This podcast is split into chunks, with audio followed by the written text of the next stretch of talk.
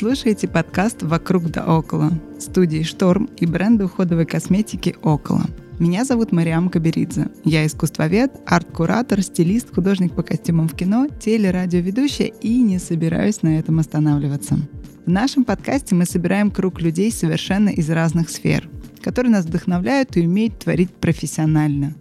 Здесь мы говорим по душам, узнаем секреты креативных профессий, герои делятся своим опытом, историями успеха, иногда дают советы и просто заряжают энергией творчества. Сегодня у нас в гостях Екатерина Алехина, единственная в России женщина-шеф-повар со звездами Мишлен, владелица ресторана Biology, а еще художник, маркетолог и политолог.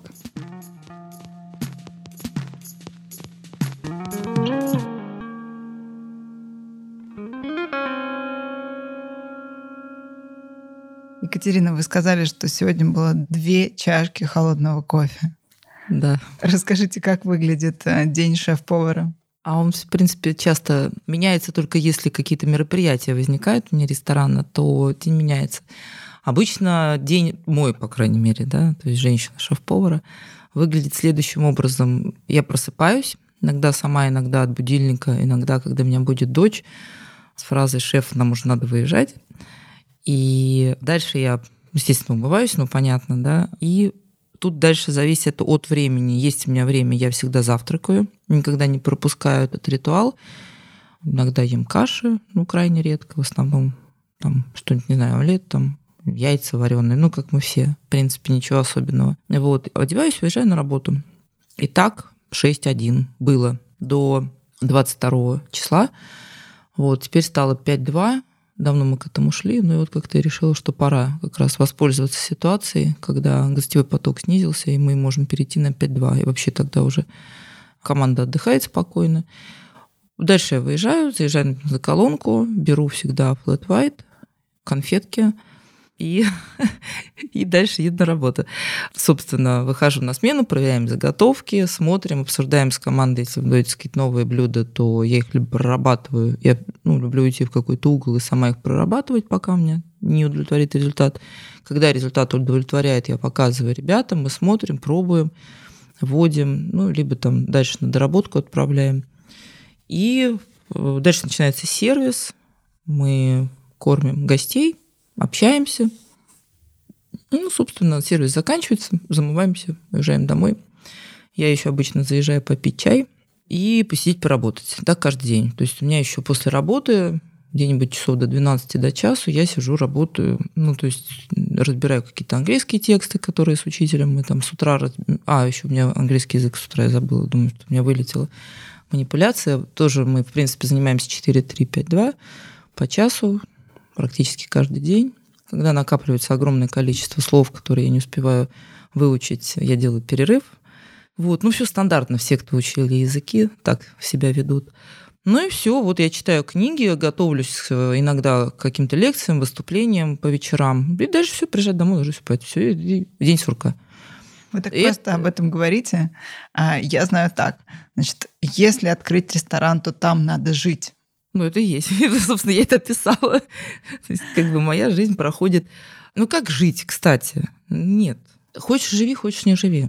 Ведь вариант, э, ты живешь в ресторане, опять же, мы говорим о нормальном шеф-поваре, да, который умеет организовывать процесс. То есть, если ты шеф-повар, то ты все-таки помимо творческой единицы, которая генерит идеи, создает блюдо, является трансеттером, если тебе повезло, да, у тебя есть эта чуйка, ну, еще и управленец.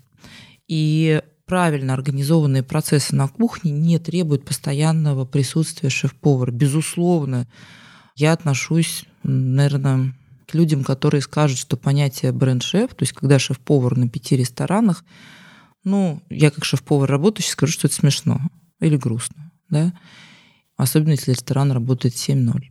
Это, конечно, утопия. Вот, если это не сетевой проект, да, если мы говорим о том, что это пять гастрономических проектов, где один тот же повар должен генерить какие-то идеи, следить за э, тем, как они вводятся в меню, общаться с гостями, присутствовать, да, когда понятно, что я могу вот, например, ну, сейчас вообще у нас особое время, уникальное. Вот. А так, в принципе, например, какая-нибудь вторник, среда, я, в принципе, до вечернего сервиса совершенно спокойно могу заниматься какой-то своей внешней деятельностью, читать лекции или просто встречаться, или ездить на дегустации, общаться там с кем-то. От этого процесс не страдает, потому что заготовка проверена, команда на месте, никакого экшена, супергостевого потока в дневные часы. Ну, мы во вторник вообще с 6 вечера открывались его как бы нет, совершенно спокойно я могу отъезжать. Понятно, что если я уеду на две недели, то ресторан начнет потихонечку съезжать по качеству. Ну, я считаю, что шеф-повар должен постоянно мониторить и смотреть заготовки, проверять, потому что, вы знаете, карты картами, но есть, даже вот к нам приезжал Аркадий Анатольевич Новиков, в гости, и он заказал борщ. У нас сейчас вот он будет обратно в сезонный, ну, сезон наступил, да, и мы обратно будем вводить борщ, летом его не было.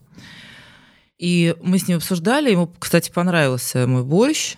Он рассказал, что он, когда работал на кухне, стоял на супах. И он мне говорит, Кать, вот знаешь, вот я сам вот про борщ такую вещь могу сказать. Вот я варю две кастрюли больших. Я варю по одной и той же раскладке. У меня в двух кастрюлях разный вкус. Понимаем, да? Да. А, и тут вы представляете, да, вот э, ты там бренд-шеф, у тебя пять ресторанов, ну, невозможно, да? Поэтому, собственно, жить на кухне я живу, потому что мне там нравится жить. По-хорошему, я могу там жить раз в неделю. Ну, опять же, какое-то время, да, пока вот именно стоять, самой готовить, так я могу проверять заготовки и стоять, смотреть за сервисом, за качеством, да, или заниматься проработкой, чем, собственно, я занимаюсь. А так э, убиваться, ну что может произойти, чтобы шеф-повар там постоянно в течение нескольких лет ну, хорошо, у тебя, предположим, растет гостевой поток, тебе нужно дополнительных поваров взять, подготовить и так далее. Ну, это совсем какое-то кратное время, ты же не можешь их там годами готовить. Ну, это значит, годами не готовиться, значит, не приготовиться. То есть нужно просто другое что-то взять и попробовать поготовить из другого повара нормального повара. Поэтому, ну, зачем делать трагедию и подвиг там, где, ну, как бы этого нет. Кстати, про нормального повара. Мне кажется, что просто хорошо готовить недостаточно для того, чтобы стать поваром, а тем более шеф-поваром. Расскажите, какие качества нужно иметь для того, чтобы в этой профессии вырасти и добиться успеха? Ну, конечно, да. Во-первых, смотрите, все-таки ключевая компетенция, если мы будем говорить о таком личностном профиле, да, который когда-то правильные управленцы мониторили в своей команде, не знаю, как сейчас происходит или нет, все-таки для каждой позиции в ресторане есть определенные качества человеческие, психологические и определенный портрет персонажа, который будет поваром, шеф-поваром, официантом, управленцем, и они абсолютно разные. Человек, который в потенциале будет хорошим шеф-поваром, он не сможет остаться поваром просто. Ну, то есть я вот могу работать поваром определенное кратное количество времени, ну, если мне нужно научиться какому-то дополнительному навыку на стажировке, предположим. Вот. А, но мне нужно творить, мне нужно руководить, у меня есть определенная такая энергетика, которая требует выхода, да, то есть мне нужно вот процесс, создавать процессы. Повару не нужно создавать процессы. Если повар у вас в ресторане создает процессы, отходя от ваших технологических карт, а еще, не дай бог, у него вкус плохой, да, то у вас трагедия в ресторане, проблема, у вас невкусно, у вас пересолено, кисло, недоготовлено, переготовлено, ну и не дай бог, там что-то вообще, в принципе, вы не проверили заготовку, а, и у вас что-то испортилось. Надо уметь управлять командой четко, понятно, внятно и добиваться выполнения своих указаний. Но возвращаясь вообще к теме э, таланта, к теме того, как распознать, э, наверное, в себе талант и склонность к чему-то, я знаю, что вы в жизни пробовали много, и мы к этому придем. Э, мы должны обязательно обсудить четыре высших образования полярно разные профессии. Мы об этом поговорим. Но вот сейчас, если человек... Кстати, сейчас взялась репетитора, извиняюсь, перевью. Хочу получить пятое высшее образование. Сейчас не знаю, правда, как мне это сделать, потому что у меня нет медицинского начального. Очень интересует меня микробиология, биохимия. Так что прикладная абсолютная история к гастрономии на сто процентов. Мы... вот с репетитором буду заниматься. Мы обязательно должны это подробно обсудить. Но сейчас мне хочется ответить на вопрос людей, которые хотели бы стать шеф-поваром. Как распознать в себе этот талант? Окей, а он должен быть, человек должен быть э, хорошим управленцем, уметь создавать процессы и ими руководить. Но подходя к творческой части, вот этот момент создания блюд, создание новых рецептов, работа с подачей, ну вот со всей вот этой прекрасной, красивой частью, которая нас завораживает, ну, не знаю, в кино, например. Угу. Как понять, что у вас есть талант? Как понять, что вы справитесь с этим, и вы сможете в этом направлении развиваться? Хороший вопрос такой. Жестко отвечу, ладно? Может, чего мне терять? Смотрите, какая история. Значит, э, вот я в свое время пошла в художественную школу. Потом поступила в художественное училище, тогда потом были институты и так далее. Как понять, что вы хороший художник? А, как понять, что вы хороший музыкант? Как понять, что вы а, замечательный поэт и писатель? А, как понять, что вы талантливый журналист? Вас купят. Понимаете, в чем дело?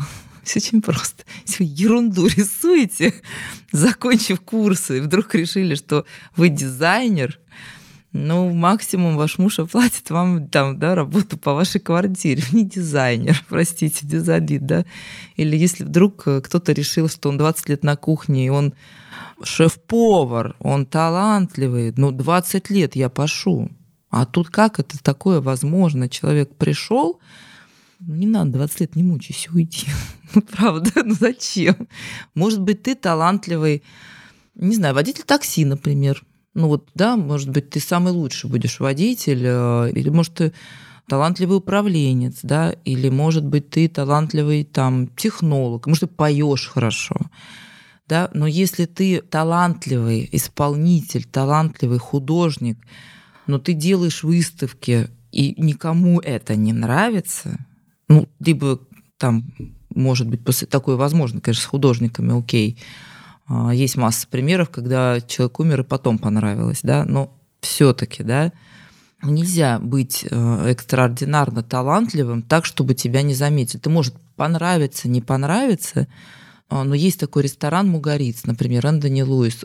А вот, понимаете, у него до сих пор нет трех звезд. Хотя он, кстати, не стремится. Ни у кого нет сомнения, что это экстраординарный, опережающий свое время шеф-повар. Ни у кого во всем мире. Ни у кого нет сомнений, что Рене Редзепи ну, гениальный шеф-повар. Ну, правда же? Нома ресторан. Ну, ни у кого нет сомнений. По звездам Мишлен, наверное, сложно судить, потому что я знаю, немножко знаю об этой кухне. А, ведь там целый список необходимых пунктов, которые надо выполнить для того, чтобы получить звезду. Я правильно понимаю, что Всего ресторан... пять. Так, назовите, пожалуйста. Да, вы знаете, я еще даже открою вам такой секрет интересный они еще все указаны на сайте Мишлен. Знаете, вот когда я очень часто сталкивалась последние, особенно сейчас, когда гид э, на холд поставил наш, свои взаимодействия с нашим ресторанным миром, у нас э, почему-то все, кто не получил звезды, но вошли в гид, говорят, что у них есть звезда Мишлен. Ну зачем? Ну, как бы нет. Смотрите, параметры очень простые. Первый и основное, что оценивают инспектора, это продукт. Очень здорово, если вы работаете с качественным, максимально лучшим из возможного, что вы можете найти. Замечательно, если вы вырастили его сами, но это не обязательно продуктом. Если вы не работаете с локальным продуктом, но работаете с лучшим из возможного продуктом. Ну, например, вы, например, шеф-повар, вы в Сингапуре или в Дубае. Ну, вы знаете, как бы там сложно, конечно, в Дубае вырастить, э, создать ферму, особенно в летний период, ну, утопия, да? Там нет, да, зеленых звезд? Дубай нет. В Турции, в Стамбуле очень мой хороший знакомый Шапова получил звезду зеленую, поеду его поздравлять в ноябре. Вот, одна всего. То есть, э, но это пока мы не про зеленый говорим, мы говорим сейчас про красный. То есть первый продукт, да, качественный продукт. Второе – это техники техники. То есть это высокий уровень владения техниками. Это может быть высокий уровень приготовления ВОК, потому что в Сингапуре, например, Лапшичная получила звезду Мишлен. Да, мы знаем эту шикарную историю. Она какая-то совершенно недорогая. Ну, конечно, дело же не в том, что у вас скатерти или нет скатертей. Понимаете, то есть э, неважно, это владение техниками, дальше это все-таки концепция, да, Ну, мы говорим о том, что ваше меню должно быть э, логичным.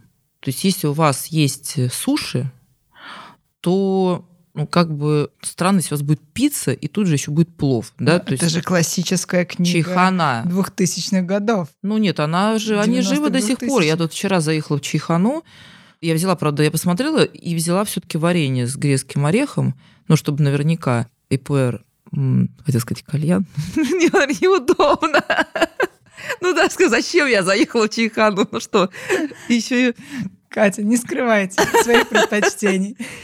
Нет, ну а что делать, слушайте? А, такое, да. Очень удобно, кстати, работается под это дело. Вот. Ну, простите. В общем, качество продукта, да, а, техники, умение владеть техниками, концепция, ну, как бы идея, да, уместность меню, это... Знаете, там как-то менялось, когда мы получали Мишлен, там была еще личность шефа и креативность вернее, была личность шефа, а сейчас как-то она, а, то, что вот мы разбирали, все-таки больше в креативность, но креативность все-таки тоже относится, наверное, к э, тому, что шеф-повар производит на свет. Вот.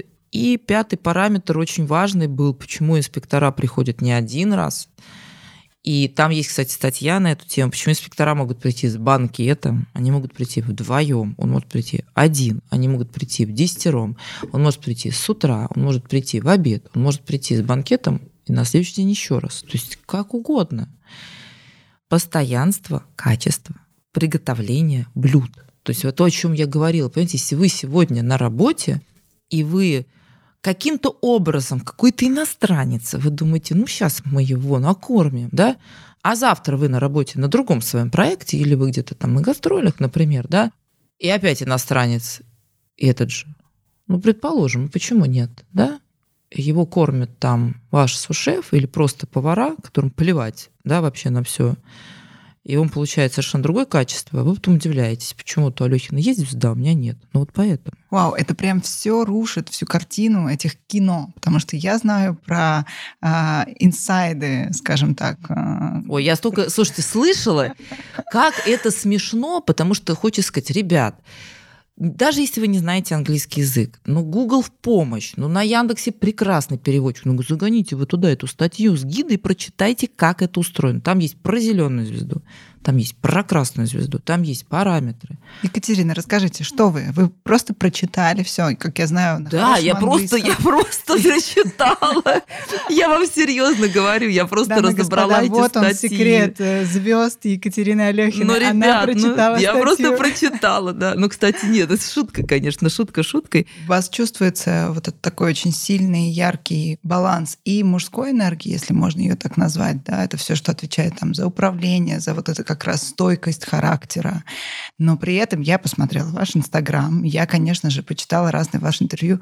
Вы как женщина очень ярко раскрыты, вы наряжаетесь, вы шикарно выглядите. Да, я люблю. Да, у вас очень сильная женская энергия. Как, а, вот сейчас ухожу от профессиональных каких-то вопросов, в поле, наверное, личное, поделитесь, как вам удается внутри себя сохранять баланс, как не уходить в какие-то экстримы одной или другой роли, зоны? Поделитесь этим. Ну, вот я такую для себя вещь определила. Очень важно оставаться женщиной, потому что это наше гормональное здоровье. Я замужем. Мы вот этим летом мы отметили 25 лет замужества с моим супругом. Я вас поздравляю. Да, спасибо. Отметили мы его на съемках программы «Повара на колесах». Я поздравляю вашего да. мужа. Да, за терпение. Вот. А, настрой детей, у нас хорошая дружная семья. Моя дочка работает со мной на кухне.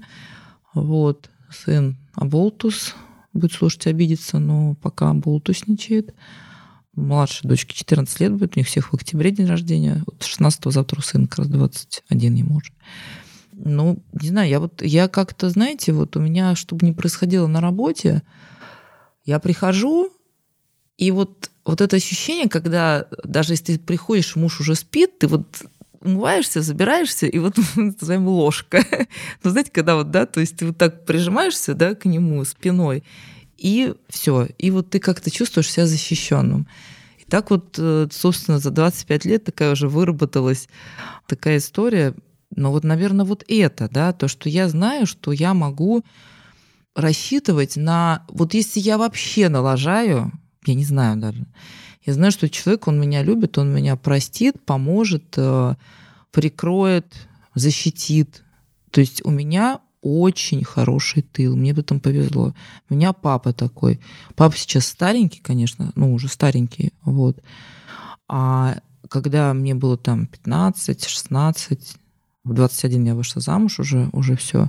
Но вот я помню, что папа, он такой же был, он прям, ну вот, маму оберегал, и он был глава семьи, и все такое, да. То есть, опять же, я знаю, что ну, мне, например, если нужно что-то, да, я могу попросить там Сережу сказать, то есть там ты, пожалуйста, сделай. Вот у меня сейчас, например, он повез э, ребенка на конный спорт заниматься, да, я вот тут здесь, да, потом я поеду на работу, а он будет дальше там с ней заниматься. И он не скажет, что это женская твоя задача. Нет, никогда.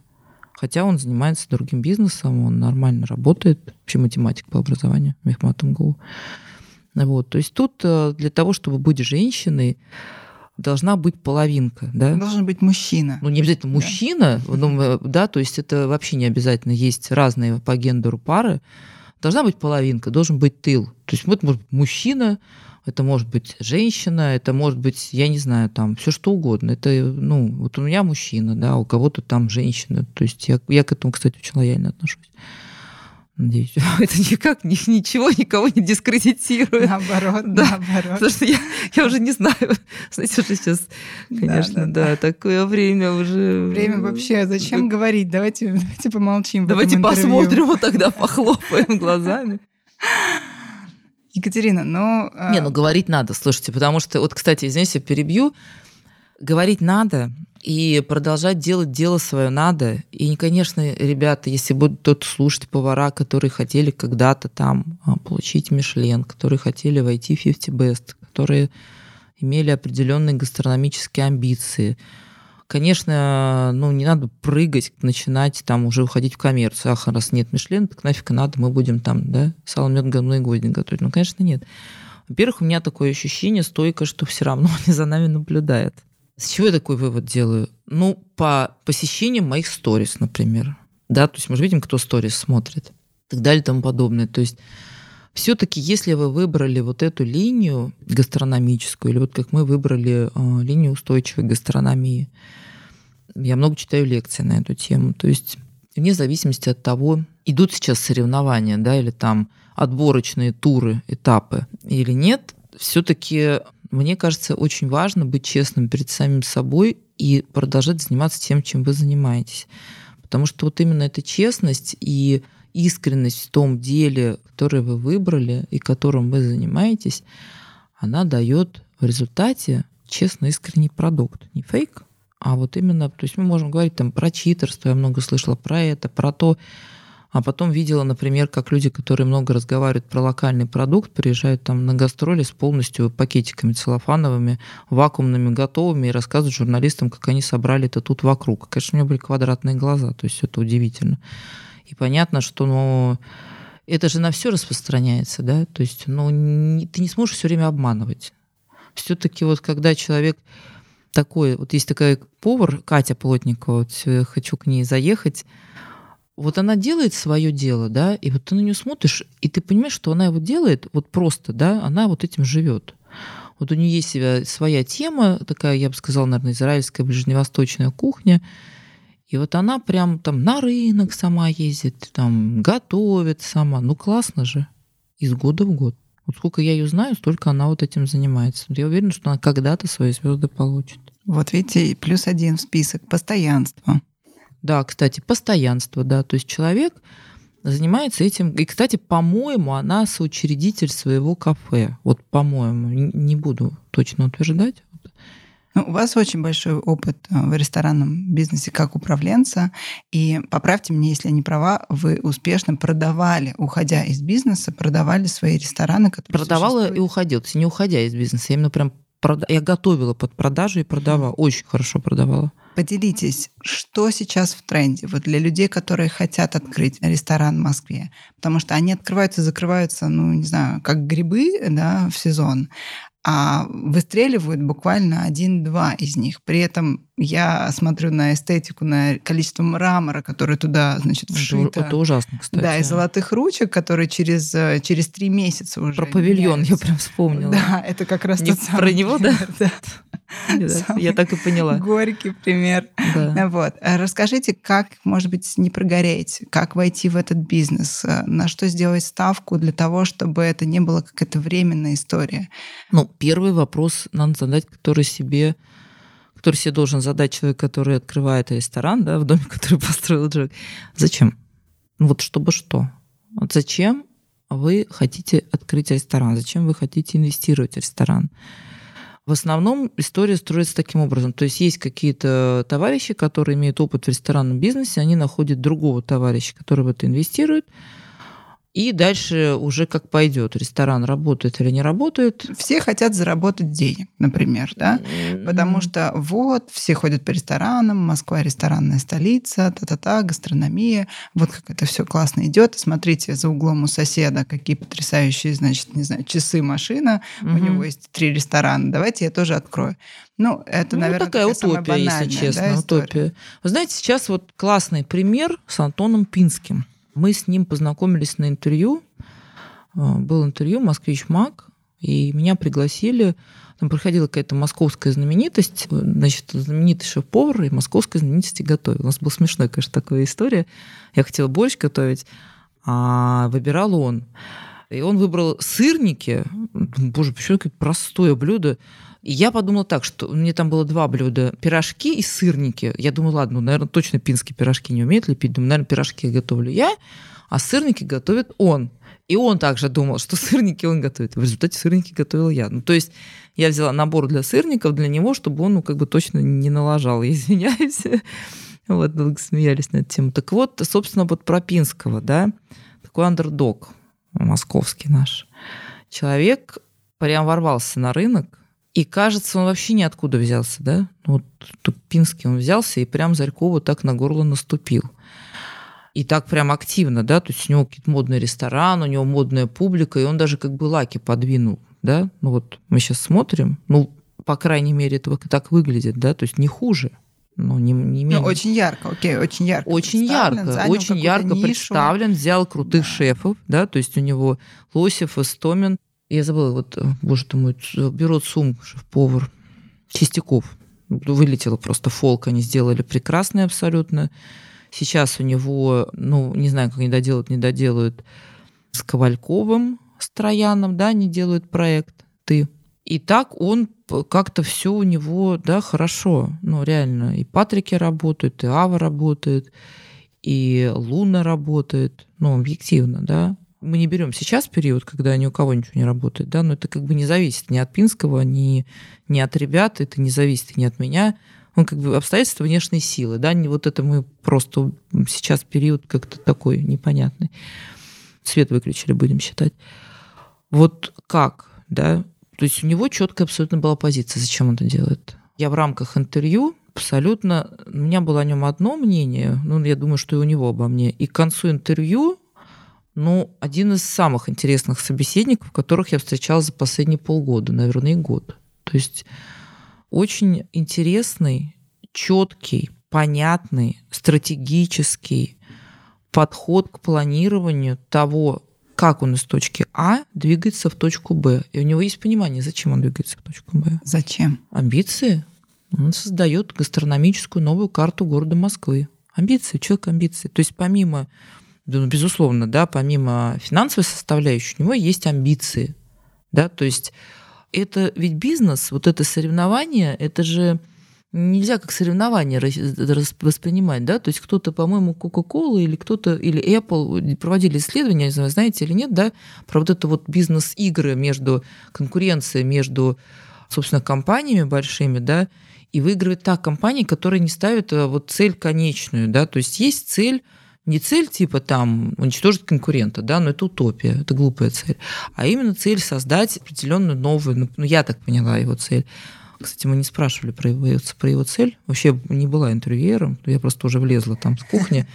По Сане Дриховской подползали к Пинскому, нас отодвигали, мы обратно не подползали с своим вопросом. Ну, правда, интересно, чем мужик. Вот. У него четко он рассказывал, а, значит, как вот у него, как он выводил свой бренд, посмотрел на Новикова, как он выводил свой бренд на рынок. Вы посмотрите обязательно это интервью. Это реально очень интересно. Возможно, там будет две серии это, хотя должна была быть одна, потому что как бы разговор получился хороший такой. С чего он начинал? Что он начинал с ночных клубов, да, то есть я, например, узнала, что он, кажется, МГИМО закончил, да, и он организовывал вечеринки для студентов МГИМО, что человек абсолютно не из богатой семьи, да, то есть вот как вот он шел к этой цели, как он вывел свой, своими свой бренд на рынок посредством Новикова в том числе, да, с успешными проектами, кейсами, как он дальше начал продвигать самостоятельно свой бренд, уже э, выйдя на рынок, да. Ну, это очень интересно, реально. У человека цель была, понимаете? Вот как у меня, у меня да. тоже есть цель. Это не звезды Мишлен вообще. А что это? Какая у вас? Вы знаете, у меня, я насмотревшись э, того, что происходило, ну, у меня есть две цели. Одна все-таки связано с э, экологией, да, потому что мне хочется на государственном уровне добиться определенных, э, ну, я не понимаю, как сейчас в этой ситуации это возможно, но я думаю, что все равно возможно. А, мы коммуницировали с Денисом Буцаевым, который экологический оператор возглавляет, э, просто гости к нам ходит, ну, периодически ходил до всех событий.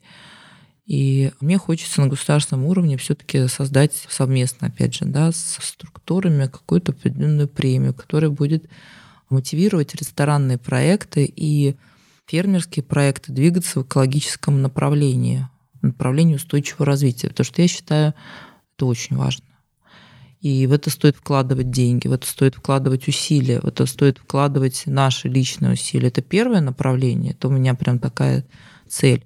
А второе направление, конечно, вот как Сан-Себастьян развивался как регион гастрономический так я нахожусь э, в Подмосковье, конечно, мне хочется добиться так, ну, не такого же, возможно, да, потому что у нас немножко логистика более сложная, но мне хочется в том числе для предприятий, особенно фермерских предприятий московского региона, а, добиться определенного роста их уровня, понимания того, что они делают, потому что у нас есть прекрасный продукт, и выведение этого продукта на мировой уровень. То есть вот цели такие. Со звездами, видите, Мишлен вообще не связано. Никак.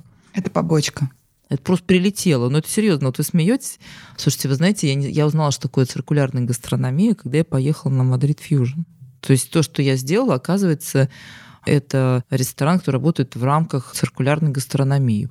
О, я же не знала, что это так называется. Вот видите, оказывается, вот так называется. А что это такое? Расскажите про ваш ресторан, почему он считается устойчивым, sustainable, да? А как а, там вот эта вся зеленая фермерская история сочетается, ну вот с просто классной модной кухней? Смотрите, Значит, вот, во-первых, да, как раз целую лекцию читала на Мегуструме, ну, я могу долго... Э, смотрите, фермерство не обязательно для зеленой звезды. Я вам более того скажу, что, безусловно, да, здорово выращивать свои продукты. Но мы же не можем все продукты свои выращивать. Ну, это уже другой бизнес. Ну, это другой бизнес, ну, это утопия, правда? Ну, классно выращивать свои помидоры, томаты. Ну, вот, например, в этом году Миша Болотов вырастил томат класснее, чем у меня, крупный, да, то есть черри у меня круче и больше выбор был, и мы на них работали. А у него классные выросли такие арбузоподобные зеленые томаты, Черный а, принц? Они, нет, нет, нет, они вот зелененькие, как арбузик, и зеленая внутренность вся. Нет, не черный принц. Потрясающе. Мы на них проработали очень долго. И мы с ним работали. Есть также, например, фермерское хозяйство, которое занимается семеноводством, партнер. Вася такой там прекрасный есть. Они высаживают в грунт экспериментальные семена, и они не занимаются тем, что уже выросло, да, то есть у них остается урожай, ну почему бы не взять их урожай и не работать с ним? Экологично? Экологично. Помогаем им? Помогаем ничем не хуже, чем тянуть на себя одеяло, только мы сами выращиваем. У нас все только на своей ферме. Ну зачем? Ну что за идиотизм, правда? И сами выращиваем, и покупаем, или вообще покупаем.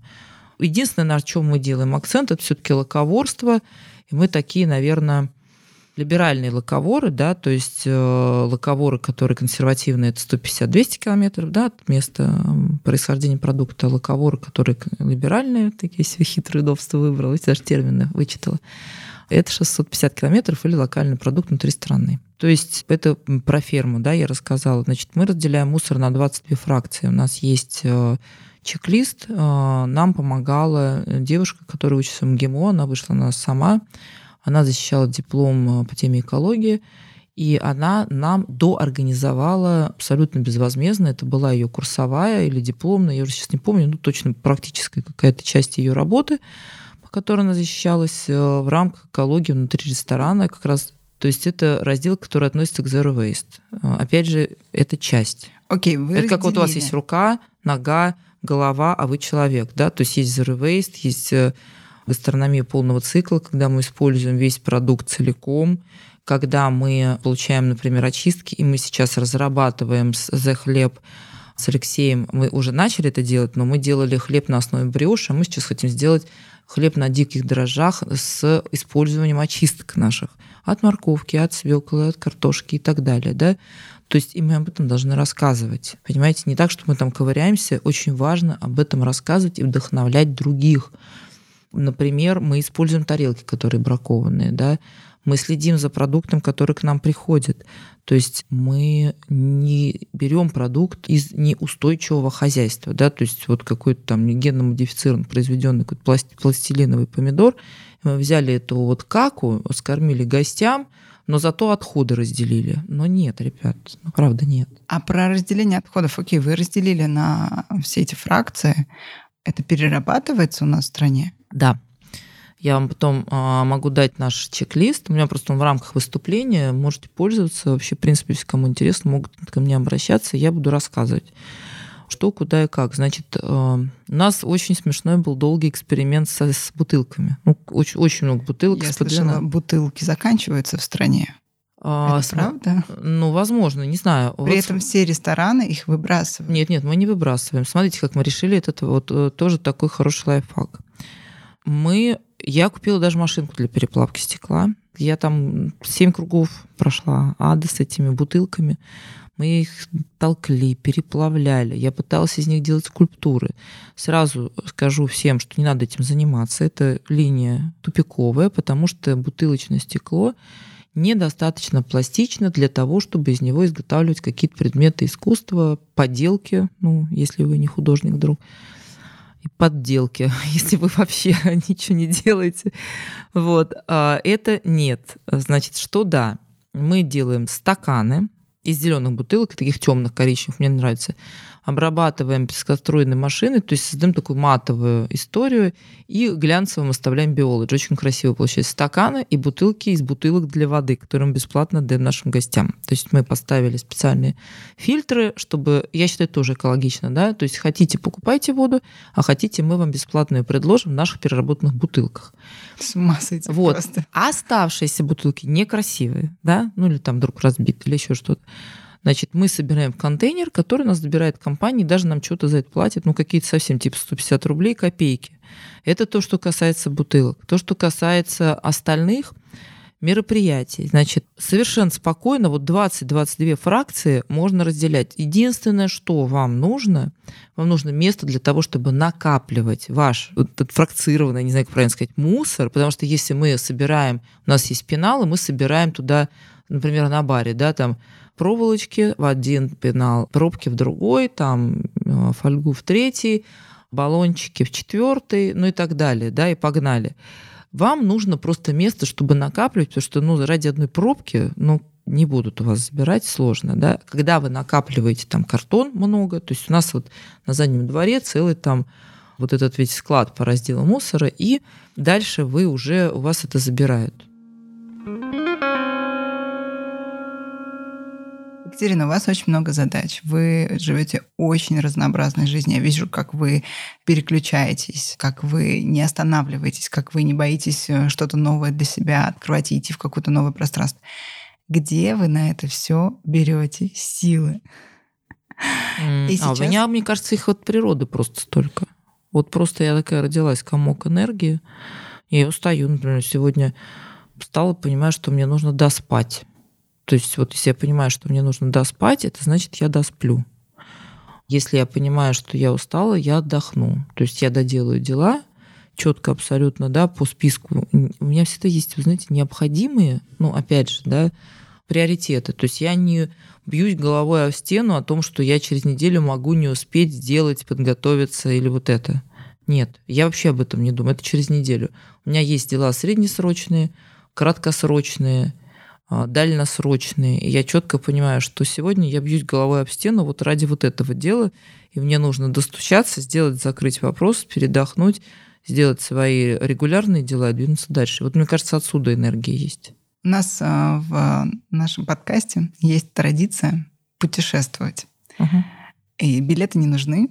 Для этого нужен только талант нашего прекрасного звукорежиссера и ваше воображение. Вот, Екатерина, если сейчас по щелчку мы могли бы перенестись в место вашей подзарядки, где вы черпаете вдохновение, силы, где вы заряжаетесь, где вы можете передохнуть. Может быть, это зона комфорта, может быть, это зона какого-то, не знаю, может быть, это какая-то точка на гигантском каньоне. Это может быть любое место на планете, где вам хорошо и куда вы приходите или приезжаете время от времени для того, чтобы вернуться в себя. Вот какая-то точка. Ну, я вот сейчас, знаете, между чем думаю? Между Японией и Сингапуром. Вот потому что я очень люблю океан, но океан — это такая история, да. А есть вот именно то, о чем вы говорите, это больше, наверное, не про свободу и полет, да, когда ты стоишь, там волны бьются, или ты на серфе там катишься. Кораллы, как я в этот раз каталась, шрам на коленке очередной получила. Вот.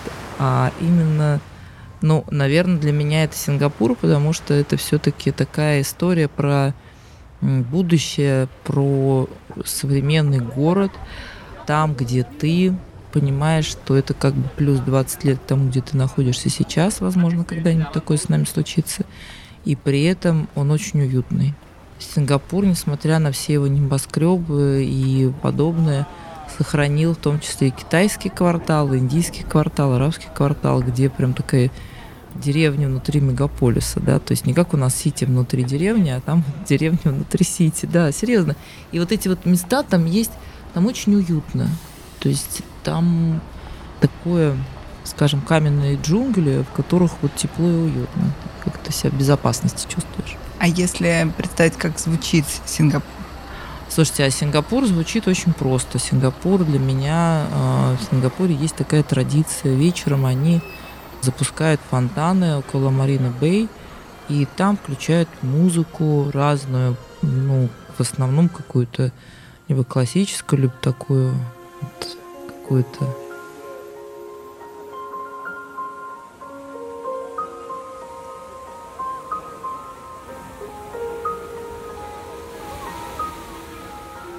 там такое, знаете, световое шоу, то есть там идут фонтаны, и идет вот эта вот музыка.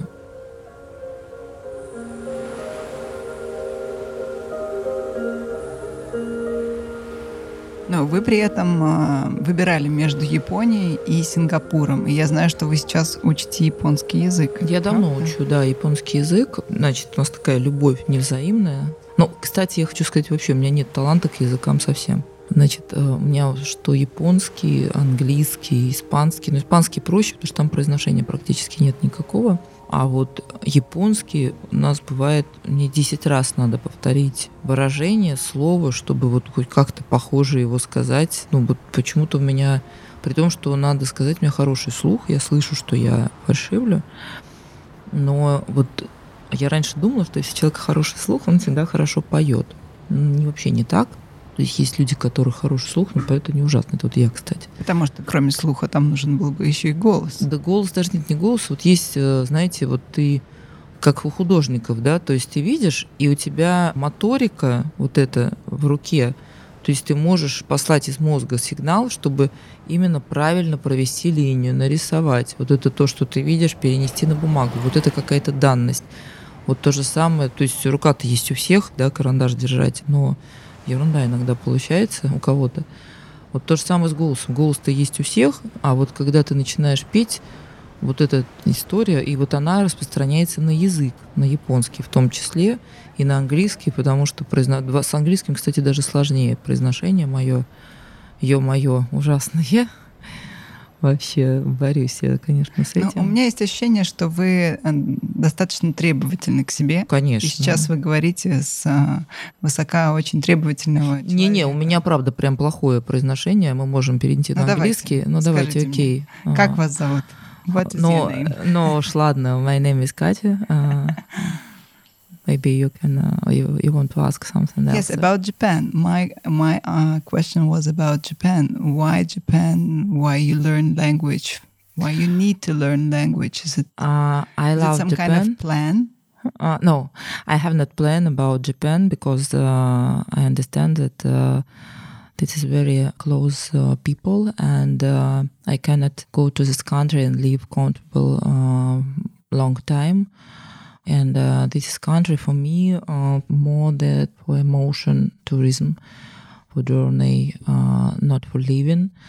And um, about uh, Japan, I love uh, this country like uh, maybe maybe in last uh, life I live I live uh, I lived in Japan maybe I have the same feeling actually. Japan, my Yeah? my favorite country. Yes, Oh. and I love it so much. I'd like to live there for a while. Mhm. But when I first time went to Japan, Mhm. I realized that I know this place. I'm crying really when I was in Japan in Kyoto uh, first time we visited the Golden не знаю, как Golden Palace странно Golden звучит Temple.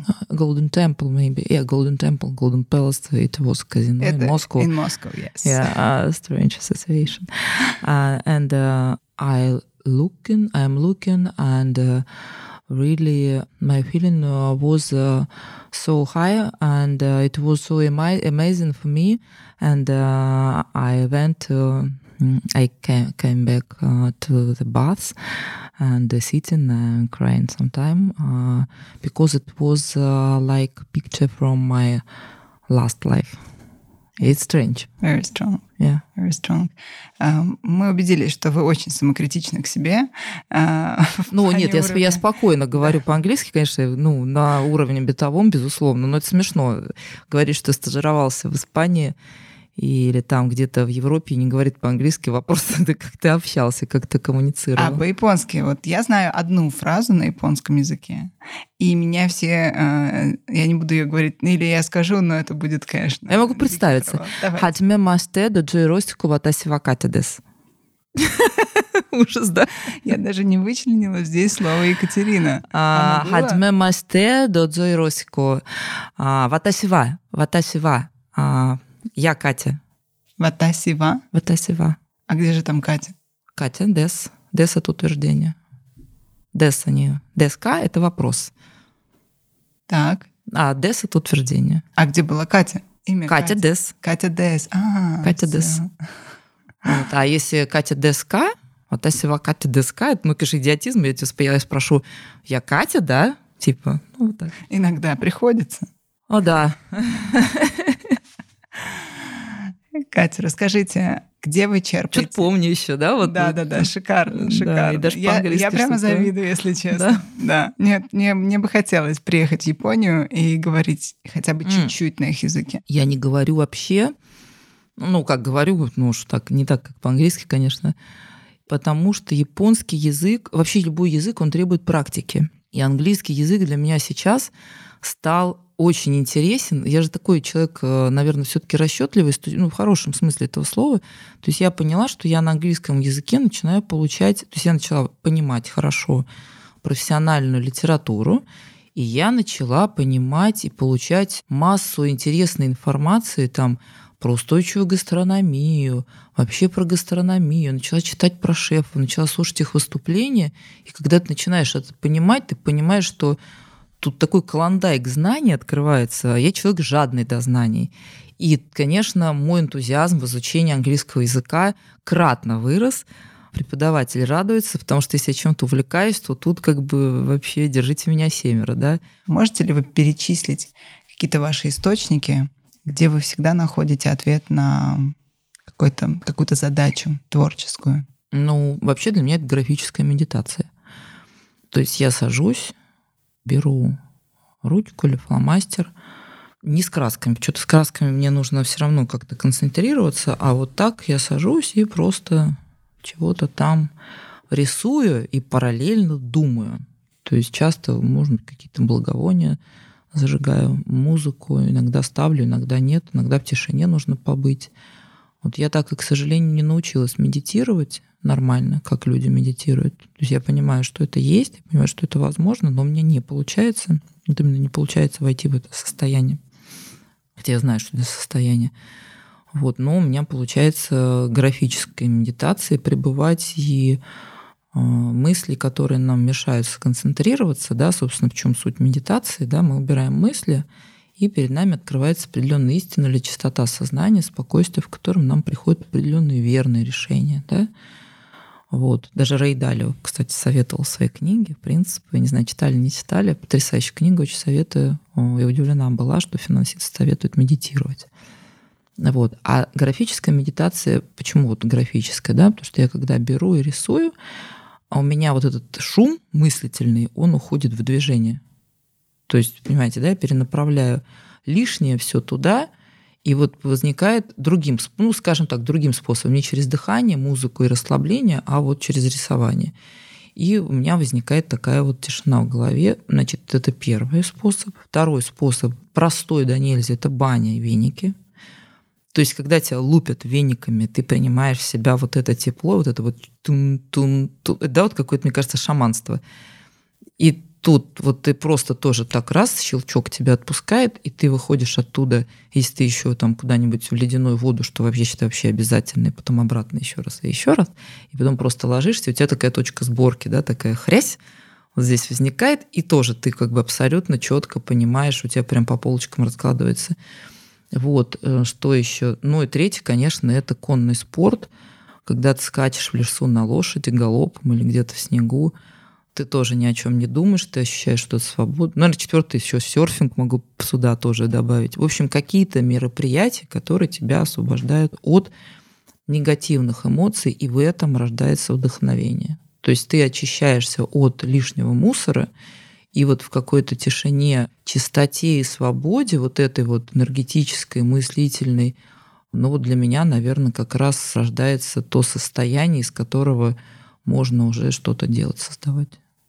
Ну, странненькое, наверное, да, такой совет? Шикарный, максимально работающий и практичный. Ну да, потому что без вот, не знаю, там воды, там я пришла в Третьяковскую галерею, посмотрела на Кандинского, а, решила, что я как он основоположник авангарда, и пришла, и потом а, вдруг раз, и думаю, М, я сейчас на тарелке реализую вот эту вот его композицию, да, то есть совершу вот эту вот э, революцию. Ну, не буду я это ну, говорить. Ну, кого-то, кого-то вдохновляют другие люди, и их Да нет, ну меня вдохновляет Кандинский, я его обожаю, но знаете, чтобы просто почему я вот про другое рассказала, чтобы чем-то вдохновиться, стаканчик надо опорожнить. Да, то есть, это очень правда. Да, да, потому что когда стаканчик полон чем-то, и ты переполнен, вот особенно сейчас, да, вот эта тревожность, еще что-то, нужно. Вот я, кстати, сейчас мы вот закончим, да, я, у меня был план ехать на работу, и мы сейчас поговорили про медитацию. Вы знаете, возможно, сейчас я здесь шла, я зайду в церковь, потом зайду на йогу, и, возможно, не поеду на работу, поеду рисовать.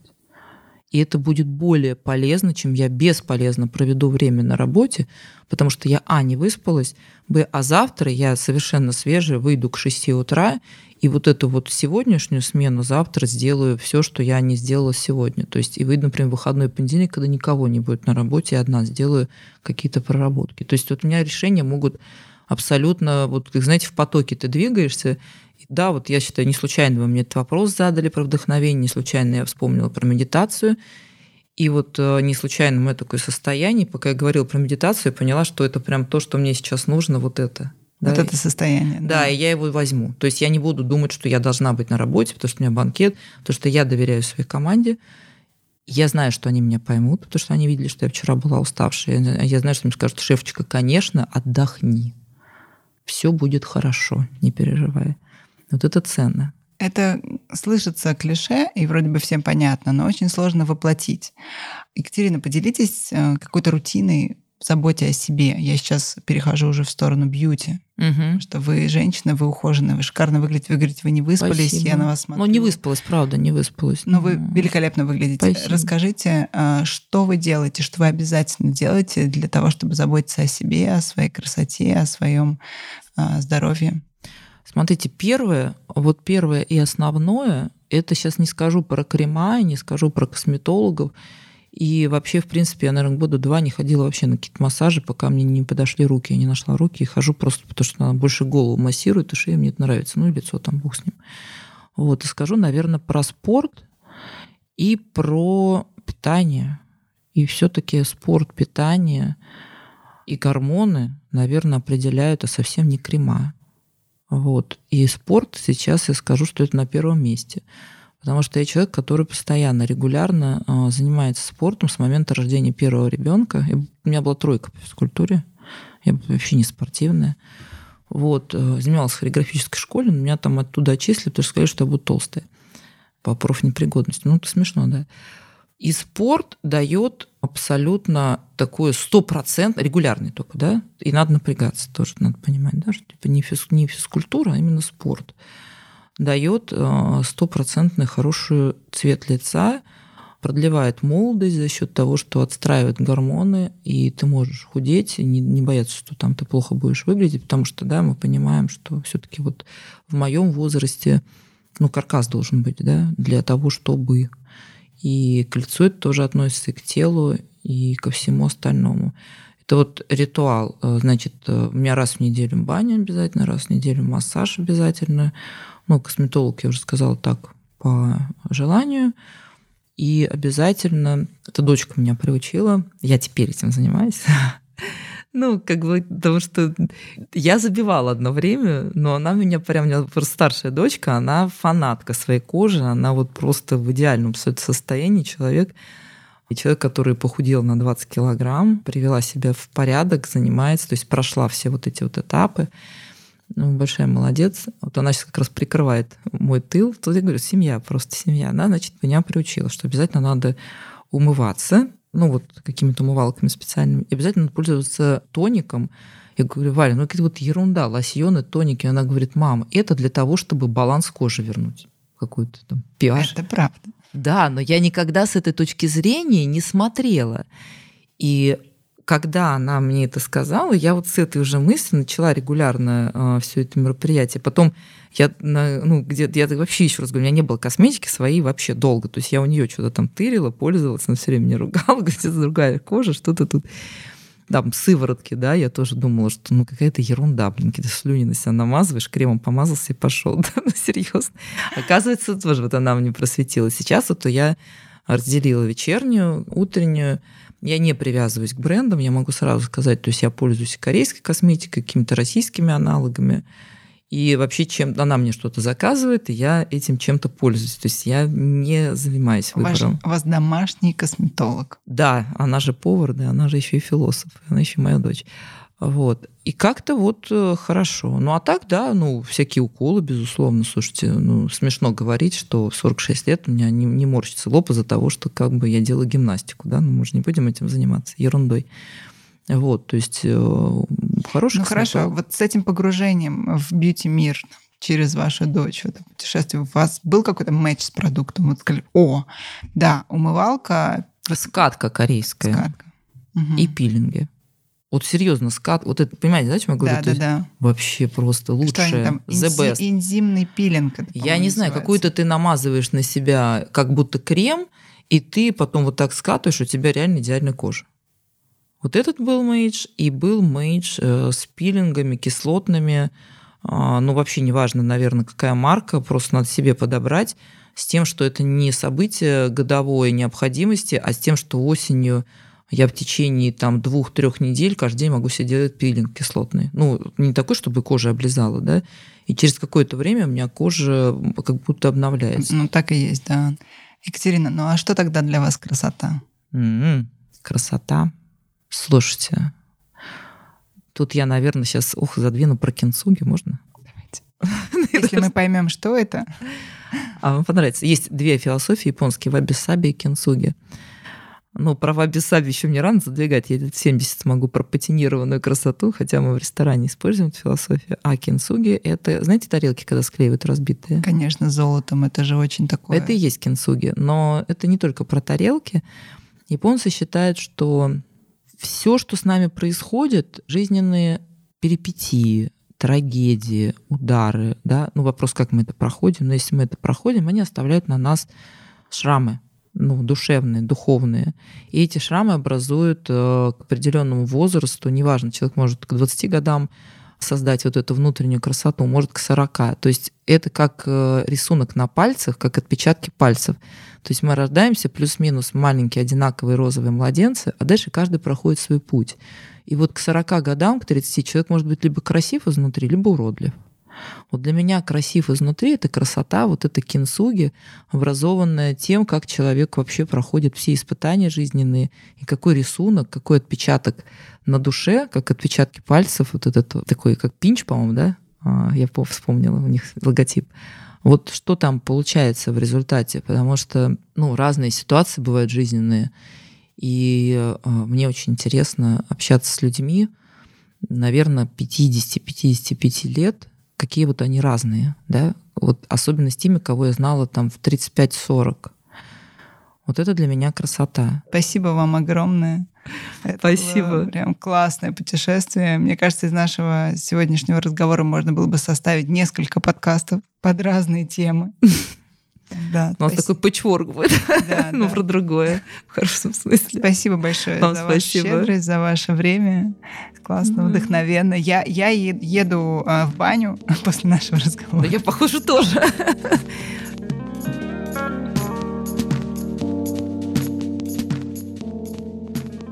С вами был подкаст «Вокруг да около» студии «Шторм» и бренда уходовой косметики «Около». Слушайте новые эпизоды во всех подкаст-плеерах каждые две недели. Оставляйте оценки в Apple подкастах, подписывайтесь на нас везде, где это возможно. И рассказывайте друзьям. До встречи!